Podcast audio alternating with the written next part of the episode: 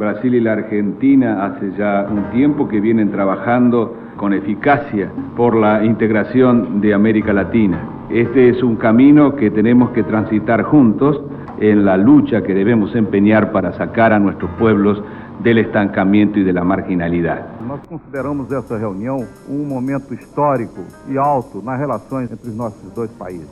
Uma visão de dois países que compreendem a sua importância e que desejam não ser só sócios espectadores do processo mundial, mas participantes do processo mundial. El acuerdo de noviembre de 1985 entre los presidentes de Argentina y Brasil, Raúl Alfonsín y José Cerney, allanó el camino político para lo que vendría en los años siguientes. La creación de, de Mercosur es uh, la secuencia de negociaciones bilaterales entre Argentina y Brasil.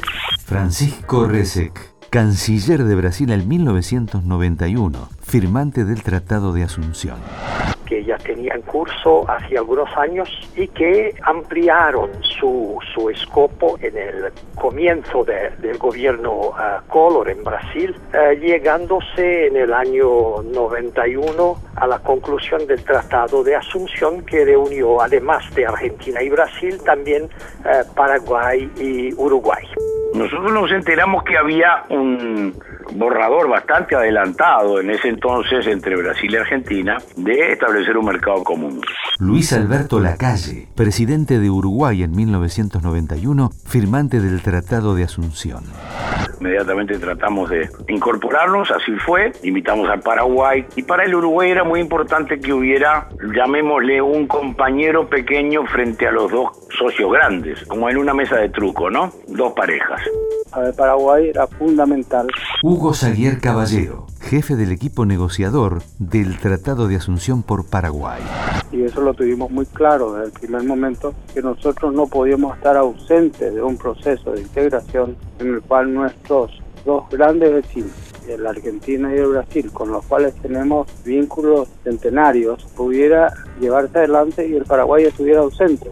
Era claro ya en ese momento que los países que no pudieran insertarse de una manera exitosa en el, el, comercio internacional global iban a tener serios problemas para el crecimiento económico. Alieto Guadañi, economista argentino, embajador de Argentina en Brasil entre 1993 y 1996. Entonces se eligió una estrategia no de inserción individual atomizada de cada nación, sino que el Mercosur fuese un bloque inserto en el mundo globalizado. Esa fue la idea básica. Hemos sufrido una intensa presión de, porque teníamos un diálogo permanente con la burocracia de Bru Bruselas, de la Unión Europea, del Mercado Común Europeo. Y, y, nos presionaban todo el tiempo, no, no ha sido fácil convencer de que queríamos uh, caminar con prudencia y especialmente ahorrar recursos públicos y, aspirar finalmente a la creación un día del mercado común del sur.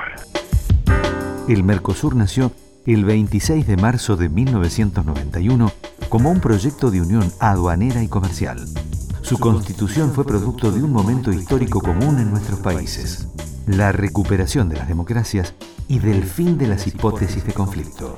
Ese fue un tema fundamental y esa es la herencia, yo diría, de Alfonsín Sarney, porque el arreglo de Alfonsín Sarney no era un arreglo económico, era un arreglo esencialmente político. Fue tan grande para fortalecer la democracia que hicieron un acuerdo nuclear espectacular. Entonces, juntamente con eso, vino todo el reforzamiento de las instituciones democráticas, donde el, Mercosur jugó un papel muy importante, porque tanto Brasil como la Argentina y también Uruguay salían de regímenes autoritarios eh, de la década del 70. Pero para nosotros siempre fue un seguro democrático y seguimos pensando que el Mercosur debe ser un baluarte de la defensa de la democracia en América. Contenidos y memoria histórica. Radio Nacional.